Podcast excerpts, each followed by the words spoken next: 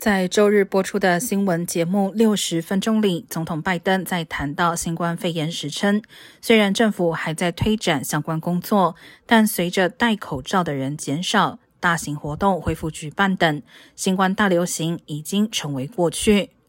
根据国立卫生研究院的定义，大流行是指发生在广泛地区，如多个国家或大陆，并影响相当一部分人口的疾病流行或其他健康状况。目前，美国平均每天仍有约四百人因新冠死亡，甚至在截至九月十七号的一周内，美国仍是全球新冠病例和死亡人数最多的国家。